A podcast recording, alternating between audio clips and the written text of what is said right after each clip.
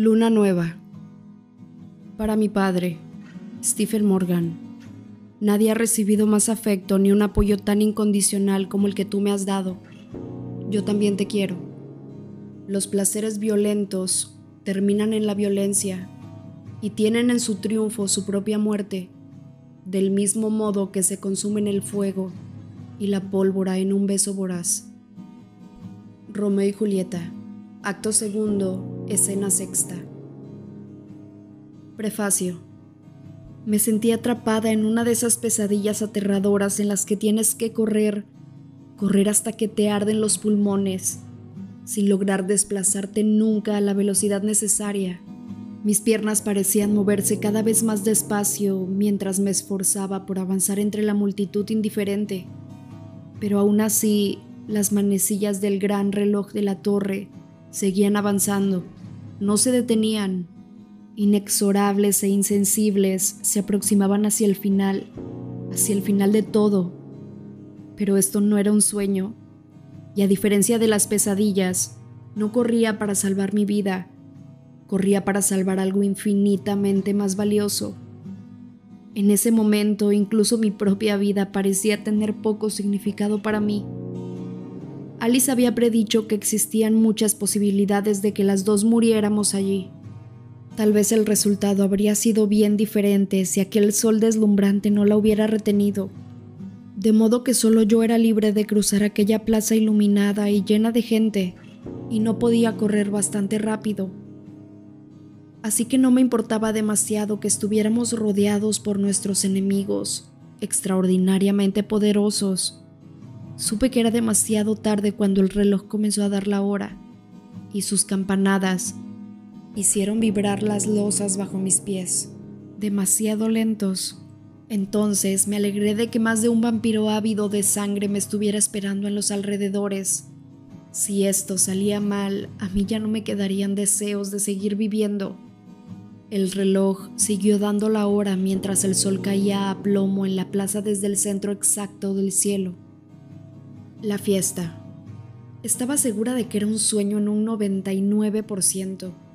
Las razones de esa certeza casi absoluta eran, en primer lugar, que permanecía de pie recibiendo de lleno un brillante rayo de sol, la clase de sol intenso y cegador que nunca brillaba en mi actual hogar de Forks, Washington, donde siempre lloviznaba. Y en segundo lugar, porque estaba viendo a mi abuelita Marie que había muerto hacía seis años. Esto sin duda ofrecía una seria evidencia en favor de la teoría del sueño. La abuela no había cambiado mucho. Su rostro era tal y como lo recordaba. La piel tenía un suave aspecto marchito y se plegaba en un millar de finas arrugas debajo de las cuales se traslucía con delicadeza el hueso, como un durazno seco pero auroleado con una mata de espeso pelo blanco, de aspecto similar al de una nube. Nuestros labios, los suyos fruncidos en un sinfín de arrugas, se curvaron al mismo tiempo, con una media sonrisa de sorpresa. Al parecer ella tampoco esperaba verme. Estaba a punto de preguntarle algo, era tanto lo que quería saber. ¿Qué hacía en mi sueño? ¿Dónde había permanecido los últimos seis años? Estaba bien el abuelo, se habían encontrado donde quiera que estuvieran, pero ella abrió la boca al mismo tiempo que yo y me detuve para dejarla hablar primero. Ella hizo lo mismo y ambas sonreímos, ligeramente incómodas. Vela. No era ella la que había pronunciado mi nombre, así que ambas nos volvimos a ver para ver quién se unía a nuestra pequeña reunión.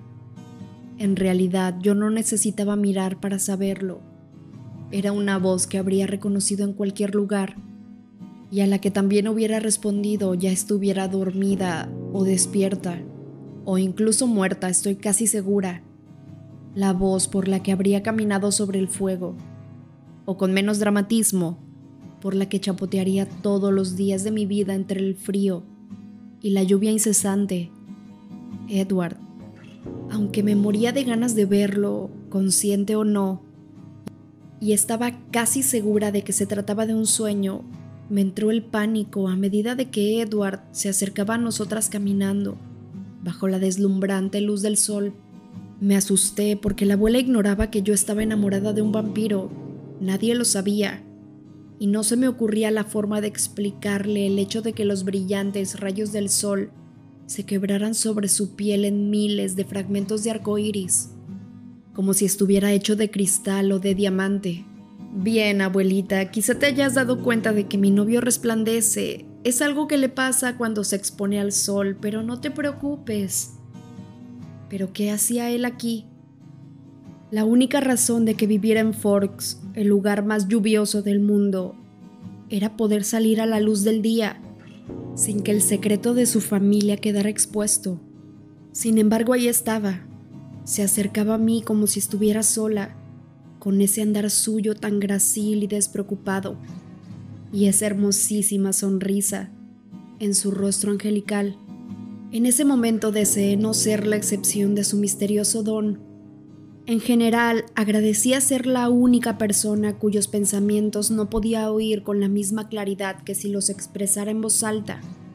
Pero ahora, hubiera deseado que oyera el aviso que le gritaba en mi fuero interno Lancé una mirada aterrada a la abuela y me percaté de que era demasiado tarde.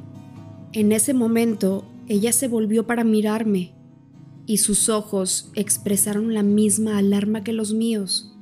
Edward continuó sonriendo de esa forma tan arrebatadora que hacía que mi corazón se desbocara y pareciera a punto de estallar dentro de mi pecho. Me pasó el brazo por los hombros y se volvió para mirar a mi abuela. Su expresión me sorprendió, me miraba avergonzada, como si esperara una reprimenda en vez de horrorizarse. Mantuvo aquel extraño gesto y separó torpemente un brazo del cuerpo. Luego lo estiró y lo curvó en el aire como si abrazara a alguien a quien no podía ver, alguien invisible. Solo me percaté del marco que rodeaba su figura al contemplar la imagen desde una perspectiva más amplia, sin comprender aún alcé la mano que no rodeaba la cintura de Edward y la acerqué para tocarla.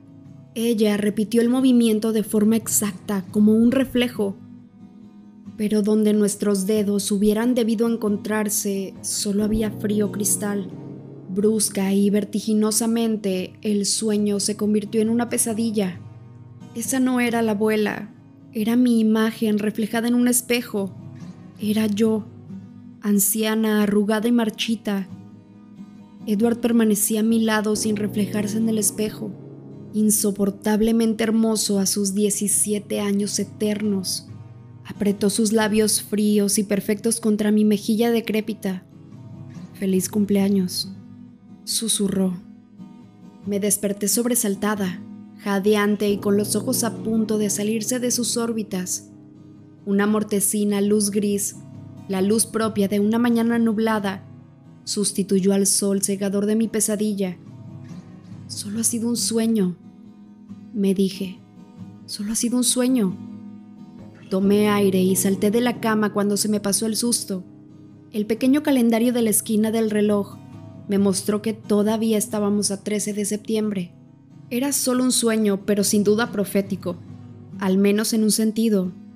Era el día de mi cumpleaños. Acababa de cumplir oficialmente 18 años. Había estado temiendo este día durante meses y ahora que había llegado resultaba aún peor de lo que había temido. Casi podía sentirlo. Era mayor. Cada día envejecía un poco más, pero hoy era diferente y notablemente peor. Tenía 18 años, los que Edward nunca llegaría a cumplir. Cuando fui a lavarme los dientes, casi me sorprendió que el rostro del espejo no hubiera cambiado. Examiné a conciencia la piel marfileña de mi rostro, en busca de algún indicio inminente de arrugas. Sin embargo, no había otras que las de mi frente y comprendí que desaparecerían si me relajaba. Pero no podía. La desazón se había instalado en mi ceño hasta formar una línea de preocupación encima de los ansiosos ojos castaños. Solo ha sido un sueño. Me recordé una vez más. Solo un sueño y también mi peor pesadilla. Con las prisas de salir de casa lo antes posible, me salté el desayuno. No tenía ánimo de enfrentarme a mi padre y pasar unos minutos fingiendo estar contenta. Intentaba sentirme sinceramente entusiasmada con los regalos que le había pedido que no me hiciera. pero notaba que estaba a punto de llorar cada vez que debía sonreír. Hice un esfuerzo para sosegarme mientras conducía hacia la escuela. Resultaba difícil olvidar la visión de la abuelita. No podía pensar en ella como si fuera yo. Y solo pude sentir desesperación cuando entré en el conocido estacionamiento que se extendía detrás de la escuela de Forks y descubrí a Edward inmóvil, recostado contra su pulido Volvo plateado como un tributo de marfil consagrado a algún olvidado dios pagano de la belleza. El sueño no le hacía justicia y estaba allí esperándome solo a mí, igual que cualquier otro día. La desesperación se disipó momentáneamente y el embelezo la sustituyó. Después del casi medio año que llevábamos juntos, todavía no podía creer que mereciera tener tanta suerte.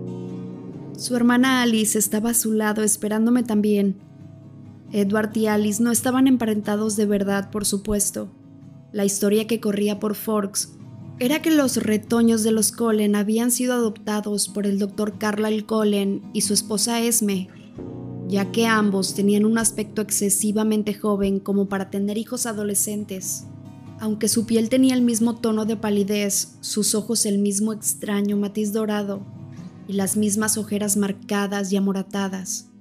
El rostro de Alice, al igual que el de Edward, era de una hermosura asombrosa, y estas similitudes los delataban a los ojos de alguien que, como yo, sabía que eran Puse cara de pocos amigos al ver a Alice esperándome allí, con sus ojos tostados brillando de excitación y una pequeña caja cuadrada envuelta en papel plateado en las manos. Le había dicho que no quería nada, nada, ni regalos, ni ningún otro tipo de atención por mi cumpleaños. Evidentemente había ignorado mis deseos. Cerré de un golpe la puerta de mi Chevrolet 53 y una lluvia de motas de óxido revoloteó hasta la cubierta de color rojo. Después me dirigí lentamente hacia donde me aguardaban. Alice saltó hacia adelante para encontrarse conmigo. Su cara de duende resplandecía bajo el puntiagudo pelo negro. ¡Feliz cumpleaños, Vela! ¡Calla! Susurré mientras miraba alrededor del estacionamiento para cerciorarme de que nadie la había oído. Lo último que me apetecía era cualquier clase de celebración del luctuoso evento. Ella me ignoró ¿Cuándo quieres abrir tu regalo, ahora o luego? Me preguntó entusiasmada mientras caminábamos hacia donde Edward nos esperaba. No quiero regalos, protesté con un hilo de voz. Al fin pareció darse cuenta de cuál era mi estado de ánimo. De acuerdo, tal vez luego. ¿Te gustó el álbum de fotos que te envió tu madre y la cámara de Charlie? Suspiré. Claro, ella debía saber cuáles iban a ser mis regalos de cumpleaños. Edward no era el único miembro de la familia dotado de extrañas cualidades. Seguramente Alice habría visto lo que mis padres planeaban regalarme en cuanto lo decidieron. Sí, son maravillosos. A mí me parece una idea estupenda, solo te vuelves mayor de edad una vez en la vida, así que lo mejor es documentar bien la experiencia. ¿Cuántas veces te has vuelto tú mayor de edad? Eso es distinto.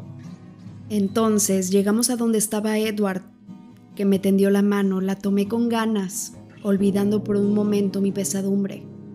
Su piel era suave, dura y helada como siempre. Le dio a mis dedos un apretón cariñoso. Me sumergí en sus ojos de topacio líquido y mi corazón sufrió otro apretón, aunque bastante menos dulce. Él sonrió al escuchar el tartamudeo de los latidos de mi corazón Levantó la mano libre y recorrió el contorno de mis labios con el gélido extremo de uno de sus dedos mientras hablaba. Así que, tal y como me lo impusiste en su momento, no me permites que te felicite por tu cumpleaños, ¿correcto? Sí, correcto. Nunca conseguiría imitar, ni siquiera de lejos, su perfecta y formal facilidad de expresión. Eso era algo que solamente podía adquirirse en un siglo pretérito. Solo me estaba asegurando. Se pasó la mano por su despeinado cabello de color bronce. Podrías haber cambiado de idea. La mayoría de la gente disfruta con cosas como los cumpleaños y los regalos. Alice rompió a reír y la risa se alzó como un sonido plateado, similar al repique del viento. Pues claro que lo disfrutas, se supone que hoy todo el mundo se va a portar bien contigo y te dejará hacer lo que quieras, Vela. ¿Qué podría ocurrir de malo? Lanzó la frase como una pregunta retórica. Pues hacerme vieja. Contesté de todos modos, y mi voz no fue tan firme como me hubiera gustado. A mi lado, la sonrisa de Edward se fue tensando hasta convertirse en una línea dura. Tener 18 años no es ser muy vieja, dijo Alice. Tenía entendido que por lo general las mujeres no se sentían mal por cumplir años hasta llegar a los 29. Eso es ser mayor que Edward, mascullé. Él suspiró. Técnicamente, dijo ella sin perder su tono desenfadado, ya que solo lo adelantas por un año. Se suponía que si estaba segura del futuro que deseaba, segura de querer pasarlo para siempre con Edward, Alice y el resto de los Cullen, uno o dos años más o menos no me importaría demasiado, y mejor si no era como una menuda anciana arrugada. Pero Edward se había cerrado total y absolutamente a cualquier clase de futuro que incluyera mi transformación, cualquier futuro que me hiciera como él, inmortal igual que él. Un ampas lo llamaría Edward. Para ser sinceros, la verdad es que no entendía su punto de vista. ¿Qué tenía de bueno la mortalidad? Convertirse en vampiro no parecía una cosa tan horrible, al menos no a la manera de los Colen. ¿A qué hora llegarás a casa? continuó Alice, cambiando de tema. A juzgar por su expresión, ya se había dado cuenta de que era lo que yo estaba intentando evitar. No sabía que tuviera planes de ir. Ay, por favor, Vela, no te pongas difícil, se quejó ella. No nos irás a arruinar toda la diversión poniendo esa cara, ¿verdad? Creía que mi cumpleaños era para tener lo que yo deseara. La llevaré desde casa de Charlie justo después de que terminemos las clases. Le dijo Edward, ignorándome sin esfuerzo. Tengo que trabajar, protesté. En realidad no, repuso Alice, con aire de satisfacción. Ya hablé con la señora Newton sobre eso. Te cambiará sus horas del viernes en la tienda. Me dijo que te deseara feliz cumpleaños. Pero... pero es que no puedo dejarlo. Tartamudeé mientras buscaba desesperadamente una excusa. Lo cierto es que, bueno, todavía no he visto Romeo y Julieta para la clase de literatura. Alice resopló con impaciencia. Te sabes Romeo y Julieta de memoria. Pero el profesor Mason dice que necesitamos verlo representado para ser capaces de apreciarlo íntegramente, ya que esa era la forma en que Shakespeare quiso que se hiciera. Edward puso los ojos en blanco. Pero si ya viste la película, me acusó Alice. No la versión de los 60, el profesor Mason aseguró que es la mejor. Mira, puedes ponértela difícil o fácil, tú sabrás, pero de un modo u otro. Edward interrumpió su amenaza. Tranquilízate, Alice. Si Bella quiere ver una película, que la vea. Es su cumpleaños. Así es, añadí. La llevaré a eso de las siete, continuó él. Les dará más tiempo para organizarlo todo. La risa de Alice resonó de nuevo. Eso suena bien. Te veré esta noche, Vela. Verás que te la pasas bien. Esbozó una gran sonrisa, una sonrisa amplia que expuso sus perfectos y deslumbrantes dientes. Luego me pellizcó una mejilla y salió disparada hacia su clase antes de que pudiera contestarle. Edward, por favor. Comencé a suplicar, pero él apretó uno de sus dedos fríos sobre mis labios. Ya lo discutiremos luego, vamos a llegar tarde a clase. Nadie se molestó en mirarnos mientras nos acomodábamos al final del aula en nuestros asientos de costumbre. Edward y yo llevábamos saliendo juntos demasiado tiempo como para ser objeto de habladurías. Ni siquiera Mike Newton se molestó en dirigirme la palabra presumbrada con la que solía hacerme sentir culpable. En vez de eso, ahora me sonreía, y yo estaba contenta de que al parecer hubiera aceptado que solo podíamos ser amigos. Mike había cambiado ese verano. Los pómulos resaltaban más ahora que su rostro se había estirado, y era distinta la forma en que peinaba su cabello rubio. En lugar de llevarlo a picos, se lo había dejado más largo y modelado con gel en una especie de despeinado casual. Era fácil ver dónde se había inspirado, aunque el aspecto de Edward era algo inalcanzable por simple imitación. Conforme avanzaba el día, Consideré todas las formas de eludir lo que se estuviera preparando en casa de los Colen aquella noche. El hecho en sí ya era bastante malo como para celebrarlo. Máxime cuando en realidad no estaba de humor para fiestas, y peor aún, cuando lo más probable es que éstas incluyeran convertirme en el centro de atención y hacerme regalos. Nunca es bueno que te presten atención.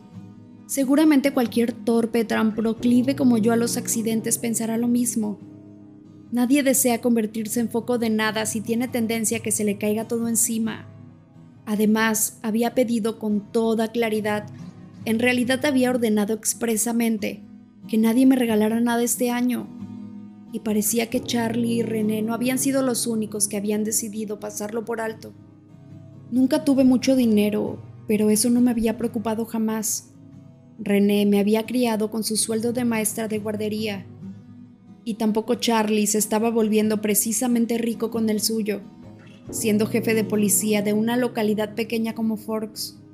Mi único ingreso personal procedía de los tres días a la semana que trabajaba en la tienda local de artículos deportivos. Era afortunada al tener un trabajo en un lugar tan minúsculo como aquel. Destinaba cada centavo que ganaba a mi microscópico fondo para la universidad. En realidad, la universidad era el plan B porque aún no había perdido las esperanzas depositadas en el plan A, aunque Edward se había puesto tan inflexible con lo de que yo debía continuar siendo humana que... Edward tenía un montón de dinero. Ni siquiera quería pensar en la cantidad total. El dinero casi carecía de significado para él y el resto de los Colen.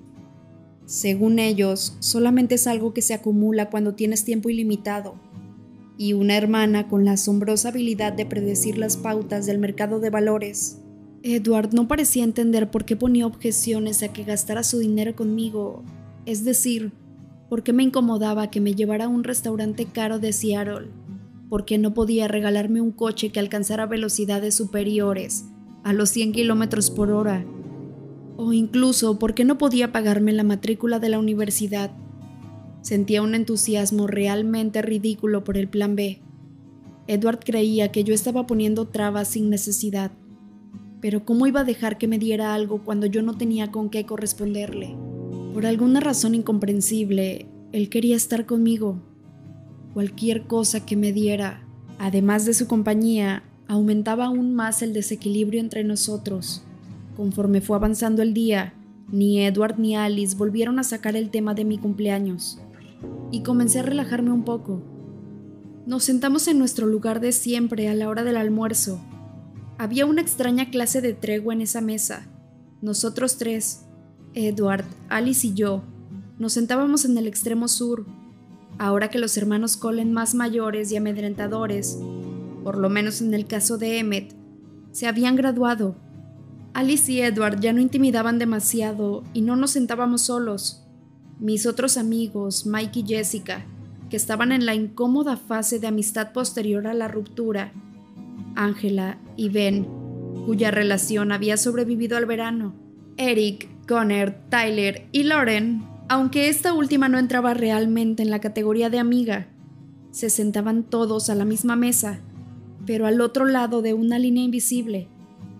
Esa línea se disolvía sin dificultad en los días soleados cuando Edward y Alice evitaban acudir a clases. Entonces la conversación se generalizaba sin esfuerzo, hasta hacerme partícipe. Ni Edward ni Alice encontraban ofensivo ni molesto este ligero ostracismo, como le hubiera ocurrido a cualquiera. De hecho, apenas lo notaban. La gente siempre se sentía extrañamente mal e incómoda con los Colen, casi atemorizada por alguna razón que yo no era capaz de explicar pero yo era una rara excepción a esa regla. Algunas veces Edward se molestaba por lo cómoda que me sentía en su cercanía. Pensaba que eso no era conveniente para mi salud. Opinión que yo rechazaba de plano en cuanto él la formulaba con palabras. La sobremesa pasó deprisa, terminaron las clases y Edward me acompañó al coche como de costumbre, pero esta vez me abrió la puerta del copiloto. Alice debía haberse llevado su coche para que él pudiera evitar que yo lograra escabullirme. Crucé los brazos y no hice ademán de guarecerme de la lluvia. Es mi cumpleaños y ni siquiera puedo conducir. Me comporto como si no fuera tu cumpleaños, tal y como querías. Pues si no es mi cumpleaños, no tengo que ir a tu casa esta noche. Muy bien. Cerró la puerta del copiloto y pasó a mi lado para ir a abrir la puerta del conductor. Feliz cumpleaños. ¡Calla! Mascullé con poco entusiasmo. Subí al coche deseando que él hubiera optado por la otra posibilidad. Mientras yo conducía, Edward jugueteó con la radio sin dejar de sacudir la cabeza con abierto descontento.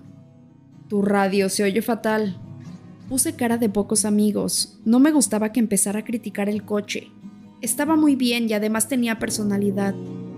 ¿Quieres un estéreo que funcione bien? Pues conduce tu propio coche. Los planes de Alice me ponían tan nerviosa que empeoraban mi estado de ánimo, ya de por sí sombrío y las palabras me salieron con más brusquedad de las que pretendía. Nunca exponía a Edward a mi mal genio, y el tono de mi voz hizo que apretara los labios para que no se le escapara una sonrisa. Se volvió para tomar mi rostro entre sus manos cuando me estacioné frente a la casa de Charlie. Me tocó con mucho cuidado, paseando las puntas de sus dedos por mis sienes, mis pómulos y la línea de la mandíbula, como si yo fuera algo que pudiera romperse con facilidad lo cual era exactamente el caso, al menos en comparación con él. Deberías estar de un humor estupendo, hoy más que nunca, susurró. Su dulce aliento se deslizó por mi rostro. ¿Y si no quiero estar de buen humor? Pregunté con la respiración entrecortada. Sus ojos dorados ardieron apasionados. Pues muy mal. Empezaba a sentirme confundida cuando se inclinó sobre mí y presionó sus labios helados contra los míos. Tal como él pretendía, olvidé todas mis preocupaciones y me concentré en recordar cómo se inspiraba y exhalaba. Su boca se detuvo en la mía, fría, suave y dulce, hasta que deslicé mis brazos en torno a su cuello y me lancé a besarlo con algo más que simple entusiasmo. Sentí como sus labios se curvaban hacia arriba cuando se apartó de mi cara y se alzó para deshacer mi abrazo. Edward había establecido con cuidado los límites exactos de nuestro contacto físico, a fin de mantenerme viva. Aunque yo respetaba la necesidad de guardar una distancia segura entre mi piel y sus dientes ponzoñosos y afilados como navajas, tendía a olvidar esas trivialidades cuando me besaba. Pórtate bien, por favor. Suspiró contra mi mejilla, Apretó sus labios contra los míos una vez más y se apartó definitivamente de mí, obligándome a cruzar los brazos sobre mi estómago. El pulso me atronaba los oídos. Me puse una mano sobre el corazón. Palpitaba enloquecido contra la palma. ¿Crees que esto mejorará algún día? Pregunté, dirigiéndome más a mí misma que a él. ¿Alguna vez conseguiré que el corazón deje de intentar saltar fuera de mi pecho cuando me tocas? La verdad, espero que no, dijo, un poco orgulloso de sí mismo. Puse los ojos en blanco. Anda, vamos a ver cómo los capuletos y los montescos se destrozan unos a otros, ¿de acuerdo? Tus deseos son órdenes para mí. Edward se desparramó en el sofá mientras yo ponía la película y adelantaba los créditos del principio. Me envolvió la cintura con sus brazos y me reclinó contra su pecho cuando me senté junto a él en el borde del sofá no era exactamente tan cómodo como un cojín, pero yo lo prefería de sobra. Su pecho era frío y duro, aunque perfecto, como una escultura de hielo. Tomó la manta de punto que descansaba doblada sobre el respaldo del sofá y me envolvió con ella para que no me congelara al contacto con su cuerpo. Sabes, Romeo no me cae nada bien, comentó cuando comenzó la película. ¿Qué tienes contra Romeo? Le pregunté un poco molesta. Era uno de mis personajes de ficción favoritos. Creo que hasta estaba un poco enamorada de él hasta que conocí a Edward. Bien, en primer lugar, está enamorado de esa Rosalind. ¿No te parece que es un poco voluble? Y luego, unos pocos minutos después de su boda, mata al primo de Julieta. No es precisamente un rasgo de brillantez. Va sumando un error tras otro. ¿Habría alguna otra manera de que destruyera su felicidad de forma más completa? Suspiré. ¿Quieres que la vea yo sola? No, de todos modos yo estaré mirándote a ti la mayor parte del tiempo. Sus dedos se deslizaron por mi piel trazando formas, poniéndome la carne de gallina, ¿Te vas a poner a llorar? Mm, probablemente, admití. Si estás pendiente de mí todo el rato. Entonces no te distraeré. Pero sentí sus labios contra mi pelo y eso me distraía bastante. La película captó mi interés a ratos, gracias en buena parte a que Edward me susurraba los versos de Romeo al oído, con su irresistible voz aterciopelada, lo que convertía la del actor en un sonido débil y vasto en comparación. Y claro que lloré, para su diversión, cuando Julieta se despierta y encuentra a su flamante esposo muerto. Debo admitir que le tengo una especie de envidia, dijo Edward secándome las lágrimas con un mechón de mi propio pelo. Ella es muy guapa. Hizo un sonido de disgusto.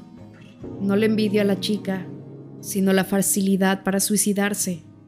Aclaró en tono de burla. Ustedes los humanos la tienen tan fácil. Todo lo que tienen que hacer es tragarse un frasquito de extractos de plantas. ¿Qué? Inquirí con un grito ahogado. Es algo que tuve que plantearme una vez, y sé por la experiencia de Carla el que no es nada sencillo. Ni siquiera estoy seguro de cuántas maneras de matarse provocó Carla al principio, cuando supo en qué se había convertido. Su voz, que se había tornado mucho más seria, se volvió ligera otra vez. Y no cabe duda que sigue teniendo una salud excelente. Me retorcí para poder ver su expresión. ¿De qué estás hablando? ¿Qué quieres decir con eso de que tuviste que planteártelo una vez? Quise saber. La primavera pasada, cuando tú casi... cuando casi te mataron.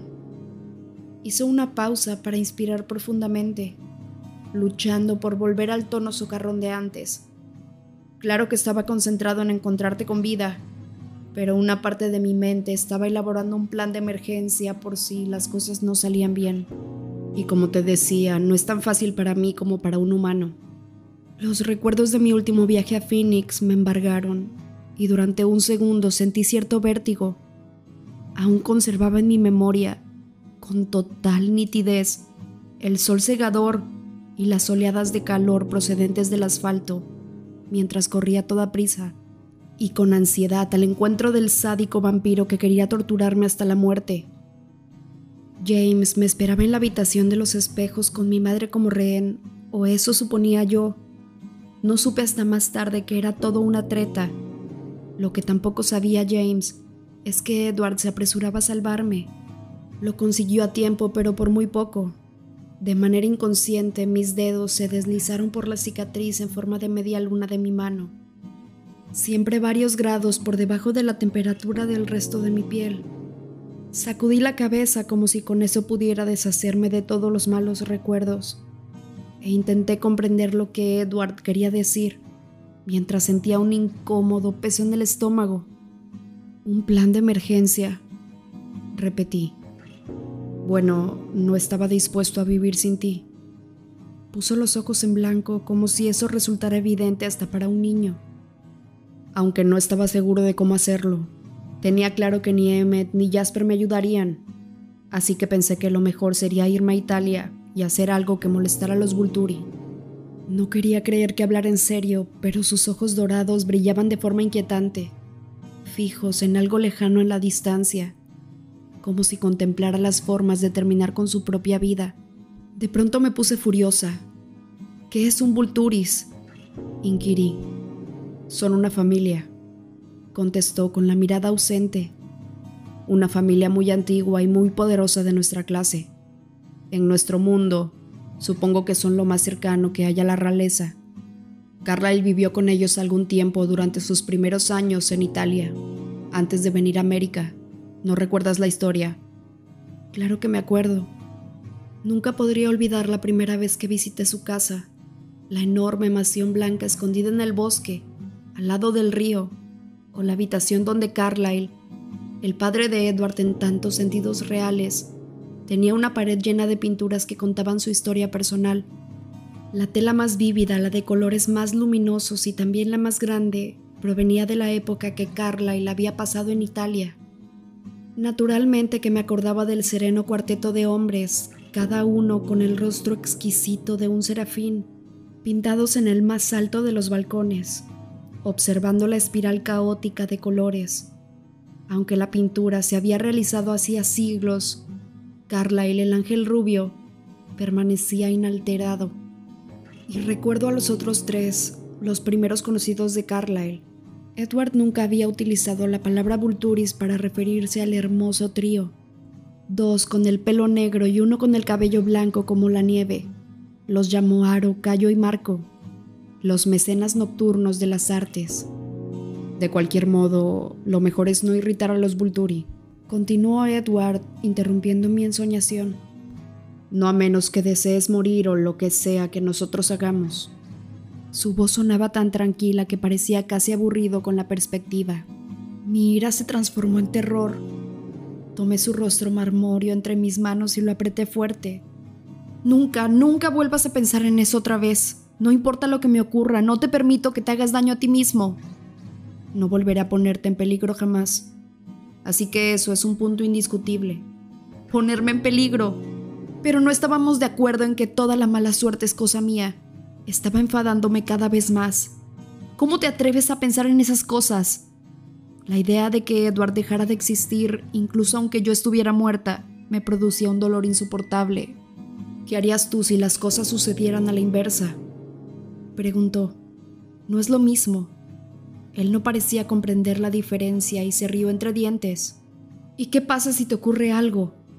Me puse pálida solo de pensarlo. ¿Querrías que me suicidara? Un rastro de dolor surcó sus rasgos perfectos. Creo que entiendo un poco por dónde vas, solo un poco, admitió. Pero ¿qué haría sin ti? Cualquier cosa de las que hacías antes de que yo apareciera para complicarte la vida. Suspiró. Tal como lo dices, suena fácil. Seguro que lo es, no soy tan interesante, la verdad. Parecía a punto de rebatirlo, pero lo dejó pasar. Eso es discutible, me recordó.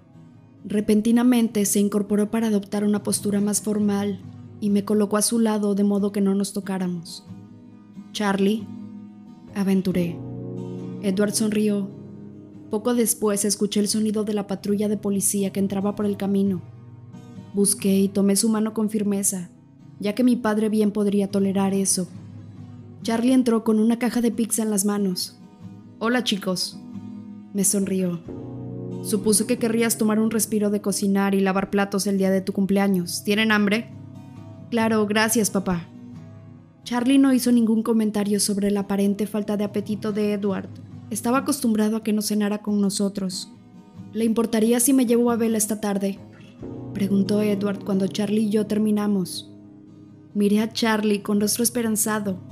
Quizá él tuviera ese concepto de cumpleaños que consiste en quedarse en casa, en plan familiar. Este era mi primer cumpleaños con él, el primer cumpleaños desde que mi madre, René, había vuelto a casarse y había ido a vivir a Florida, así que no sabía qué expectativas tendría. Me parece estupendo, los Mariners juegan con los Fox esta noche, explicó Charlie, y mi esperanza desapareció. Así que seguramente será una mala compañía. Toma. Sacó la cámara que me había comprado por sugerencia de René, ya que necesitaría fotos para llenar mi álbum, y me la lanzó. Él debería haber sabido mejor que nadie que yo no era ninguna maravilla en lo que se refiere a coordinación de movimientos. La cámara saltó de la punta de mis dedos y cayó dando vueltas hacia el piso. Edward la atrapó en el aire antes de que se estampara contra el linóleo. Buena atrapada, remarcó Charlie. Se organizaron algo divertido esta noche en casa de los Colin, Bella. Toma algunas fotos. Ya sabes cómo es tu madre. Estará esperando verlas casi al mismo tiempo que las vayas tomando. Buena idea, Charlie, dijo Edward mientras me devolvía la cámara. Dirigí la cámara hacia él y le tomé la primera foto. Funciona bien. Estupendo, que se diviertan esta noche, chicos. Eso era claramente una despedida. Charlie ya iba camino a la sala a ver la televisión. Edward sonrió triunfante y me tomó de la mano para dirigirnos a la cocina. Cuando fuimos por mi coche, me abrió la puerta del copiloto y esta vez no protesté. Todavía me costaba mucho trabajo encontrar en la oscuridad el camino oculto que llevaba a su casa. Edward condujo hacia el norte, hacia las afueras de Forks, visiblemente irritado por la escasa velocidad a la que se le permitía conducir mi prehistórico Chevrolet. El motor rugía incluso más fuerte de lo habitual mientras intentaba hacerlo correr a más de 80. Tómalo con calma, le advertí. ¿Sabes qué te gustaría un montón? Un precioso y pequeño Audi Coupe. Apenas hace ruido y tiene mucha potencia. No hay nada en mi coche que me desagrade y hablando de caprichos caros, si supieras lo que te conviene no gastarías nada en regalos de cumpleaños. Ni un centavo. Dijo con aspecto recatado. Muy bien. Puedes hacerme un favor. Depende de lo que sea. Suspiró y su dulce rostro se puso serio. Vela, el último cumpleaños real que tuvimos nosotros fue el de Emmet, en 1935. Déjanos disfrutar un poco y no te pongas demasiado difícil esta noche. Todos están muy emocionados. Siempre me sorprendía un poco cuando se refería a ese tipo de cosas. De acuerdo, me comportaré. Probablemente debería advertirte algo. Bien, hazlo. Cuando digo que todos están emocionados, me refiero a todos. ¿Todos? Me sofoqué. Pensé que Emmett y Rosalie estaban en África. El resto de Forks tenía la sensación de que los retoños mayores de los Cullen se habían ido ese año a la universidad en Dartmouth. Pero yo tenía más información. Emmett quería estar aquí. Pero... ¿y Rosalie? Ya lo sé, Bella, no te preocupes, se comportará lo mejor posible. No contesté como si yo simplemente pudiera no preocuparme así de fácil. A diferencia de Alice, la otra hermana adoptiva de Edward, la exquisita Rosalie de cabello rubio dorado, no me estimaba mucho. En realidad, lo que sentía por mí era algo un poco más fuerte que el simple desagrado. Por lo que a Rosalie se refería, yo era una intrusa indeseada en la vida secreta de su familia. Me sentía terriblemente culpable por la situación. Ya me había dado cuenta que la prolongada ausencia de Emmett y Rosalie era por mi causa a pesar de que sin reconocerlo abiertamente estaba encantada de no tener que verla. A Emmet, el travieso hermano de Edward, sí que lo extrañaba. En muchos sentidos se parecía a ese hermano mayor que yo siempre había querido tener, solo que era mucho, mucho más amedrentador.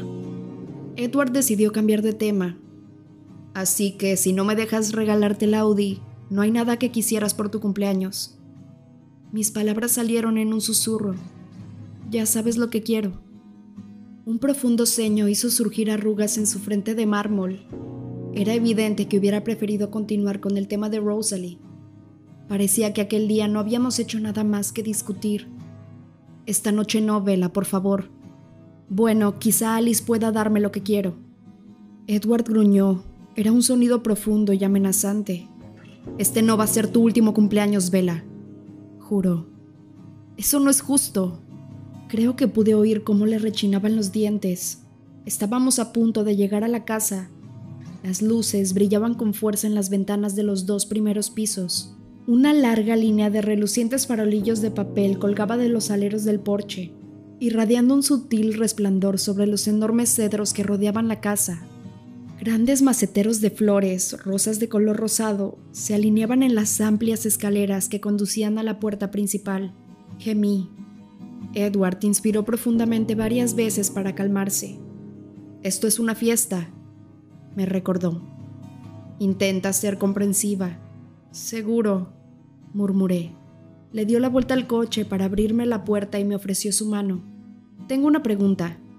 Esperó con cautela. Si revelo esta película, dije mientras jugaba con la cámara entre mis manos, aparecerás en las fotos. Edward se echó a reír, me ayudó a salir del coche, casi me arrastró por las escaleras y todavía estaba riéndose cuando me abrió la puerta. Todos estaban esperando en el enorme salón blanco. Me saludaron con un feliz cumpleaños, Vela, a coro y en voz alta, cuando crucé la puerta. Enrojecí y clavé la mirada en el suelo. Alice, supuse que había sido ella, había cubierto cada superficie plana con velas rosadas y había docenas de jarrones de cristal llenos de cientos de rosas.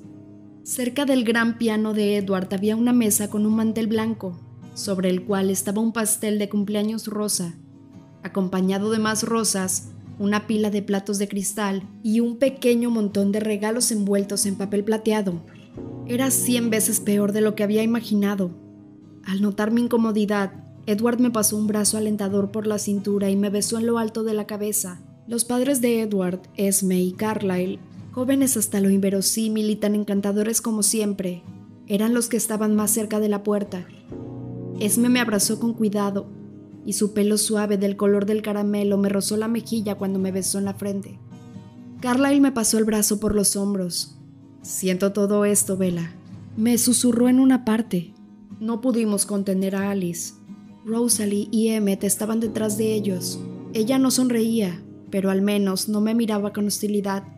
El rostro de Emmet se ensanchó en una gran sonrisa. Habían pasado meses desde la última vez que los vi. Había olvidado lo gloriosamente bella que era Rosalie, tanto que casi dolía mirarla. Y Emmet siempre había sido tan grande. No has cambiado nada, soltó Emmet con un tono burlón de desaprobación. Esperaba alguna diferencia perceptible, pero aquí estás con la cara colorada, como siempre. Muchísimas gracias, Emmet. Le agradecí mientras enrojecía aún más. Él se rió. Debo salir un minuto. Hizo una pausa para guiñarle teatralmente un ojo a Alice. No hagas nada divertido en mi ausencia. Lo intentaré. Alice soltó la mano de Jasper y saltó hacia mí, con todos sus dientes brillando bajo la viva luz, alto y rubio, Jasper también sonreía, pero se mantenía a distancia. Durante los días que habíamos pasado encerrados juntos en Phoenix, pensé que había conseguido superar su aversión hacia mí, pero en el momento en que se vio libre de la obligación de protegerme, volvió a comportarse exactamente del mismo modo que antes, evitándome todo lo que podía.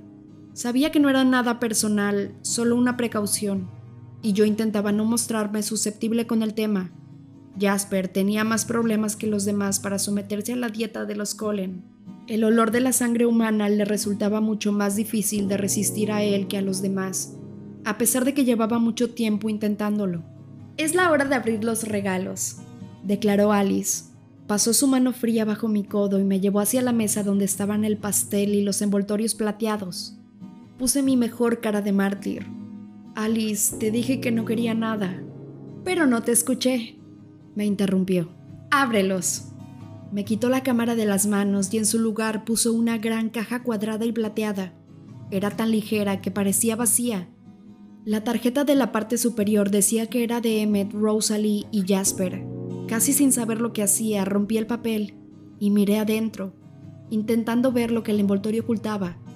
Era algún instrumento electrónico, cuyo nombre incluía un montón de números. Abrí la caja esperando descubrir qué era, pero en realidad la caja estaba vacía. Mm, gracias. A Rosalie se le escapó una sonrisa. Jasper se rió. Es un estéreo para tu coche, explicó. Emmet lo está instalando ahora mismo para que no puedas devolverlo.